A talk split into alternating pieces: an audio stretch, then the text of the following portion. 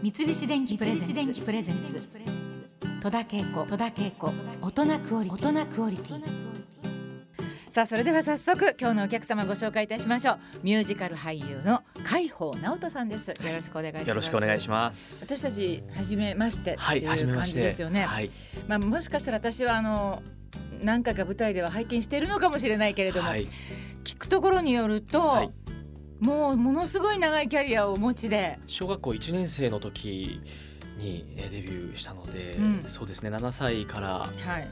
まあ、芝居というか、まあ、ミュージカルが初めての舞台だったんですけれども、現在は29歳で、はい。1988年生まれで,、はい。で今年の7月にはい。30歳になられるということで、はい。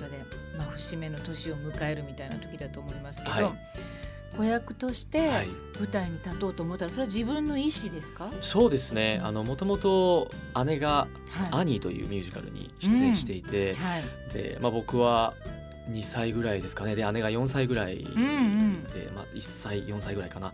うん。であのよくベビーカーに乗ってその、はいアニーの現場にうん。こう連れてかれてうん。で結構毎回見たりとかう、ん。で楽屋裏でお姉さんたちに遊んでもらったりとか、うんうん。で家でもその姉がアニーごっこミュージカルごっこみたいなのをすごうんい従っていてそれも一緒に楽しくやっていて、うん。なのでまあチョイスというよりはなんかこうミュージカルを遊びでやることがうん。なんかこう日常というか、うん。なのでなんか自然と歌ったりとか、はい。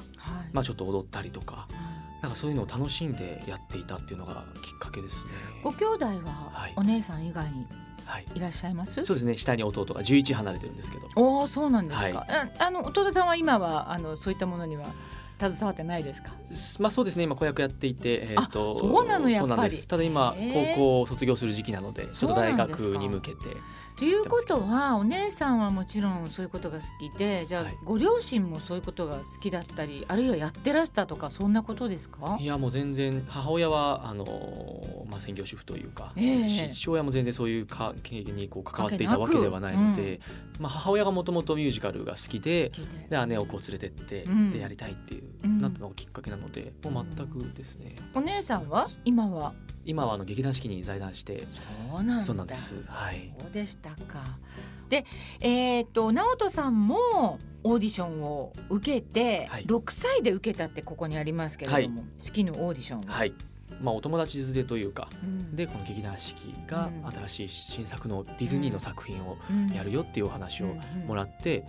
まあ、両親も、まあはい。僕なんてもう本当に好きでやってただけなのでまさか直人が受かるはずがないだろうみたいな。う んでもまあとりあえず記念になるし受けてみようかっていう感じでそれを受けたのがきっかけで、まあ合格されるわけですけれども、はい。それで初めて出た舞台は？はい、美女と野獣という、「へえ。美女と野獣」のはい。チップ役ではい。舞台のデビューを飾られてはい、1999年には「ライオンキング」の初代ヤングシンバ役に抜擢されたということで、まあ、これはもう「ライオンキング」ブームっていうのはありましたけどはい、もうその立役者と言っても 過言ではないという。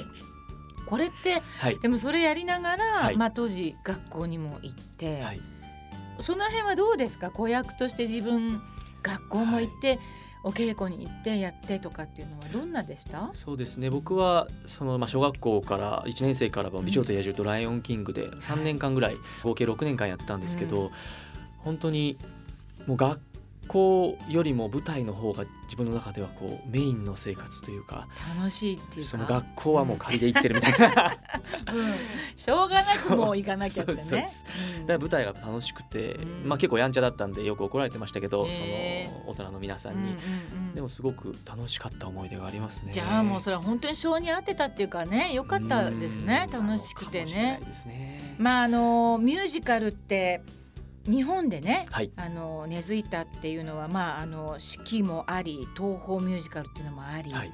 あのまあその劇団四季に海保さんはいろいろ思い出というかあのはい。結ばれてることが多いと思うんですけれども、は四季でこう学ぶことっていうか、はい。どんなことがあります？教え劇団四季の教えって。そうですね。あのー方法論というのが劇団四季にはうん。あって、はい。呼吸法はい。と母音法と、よくテレビでやってますよね。そうですね、うん。あの、はい。おあへあえうみたいなやつなんですけれども、あの子供の時からそれをこう叩き込んで、まあ、いただいたっていうところがあってその、まあ、言葉息づ息の通り方とか言葉の発し方はい。そのはっきりと伝えることとかそれはものすごく今でも役者としてあの大きな財産だなと思いますし、演出家の浅利さんとも直接、そうですね子役時代には。ははい。い、はい。どんな感じの方ですか？まあ、とてもあの普段は気さくというか子供にはすごく優しくて。へあの美女と野獣のうん。楽屋で、はい。あの母とこう、まあ、2人でいるんですけど、こうトントンとこうややってきてくださって、うんうんうんあのすごく天井が低い部屋で、はい。すごい鏡見ながらこう顔を出してくださって「あのへパン食べるか」っつって菓子パンをくださったりとか えーあのとてもうん。あのそういう面もあの持ちの方でしたね。そうですか、はい。そして2016年に再び「ライオンキング」に出演されるんですけれども、はい。この時はもう大人になったはい。シンバ役ということで、はい。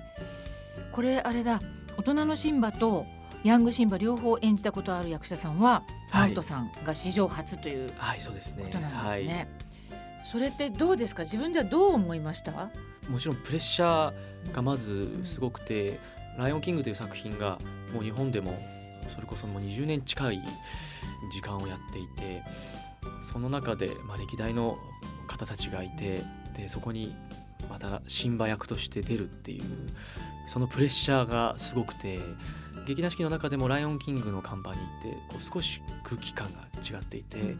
なんか神聖な部分というか作品自体にも宿ってるこう神聖な部分っていうのをすごく感じて怖かったですねまず一つそこに飛び込んでいくっていうのなが。あのヤングシンバやってる時にもうはい。絶対自分はあれを将来やるんだみたいな気持ちとか、はい。もう絶対俺もできるみたいな気持ちは どうですか？そうでも全然なんかその辺は考えずにやってましたね。うんそうですか。はい。私ねこの「ライオンキング」をそのブロードウェイではい。オープンするそのプレビューの段階はい。で見たんですけど、はい。歌始まって、まあ、あまりの迫力まさかこれは日本ではやれないよねってうん。本当にその時はい。大抵のもの日本でやるけど、はい。これはって思ったけど、はい。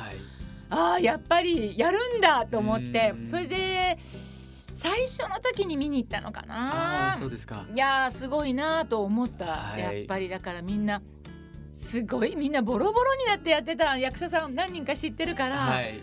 大変だなと思ったの「ライオンキング」そうですね。尋常じゃない体の使い方がね。はい、もう何かが、まあ、宿ってるというか、うん。本当に、まあ、肉体的にもそうですし、そのシンバ役をやらせていただいて2幕基本的には2幕しか出てない役なんですけど、あのまあ全幕やったようなこのエネルギーのこう消費というかなんかこう全てが抜け去ったような最後の終わった後の感覚。なんかやっぱりすごいものがある作品なんだなっていうのを改めて。ちょっとねなんかこう大地のパワーみたいな、はい。なんかね、はいそういうものがある作品だからね。そうですね。到底日本じゃ無理って思ったんだけどやるんだなすごいなと思ったのを覚えております。はい。三菱電機プレゼンツ。戸田恵子。戸田恵子。大人クオリティ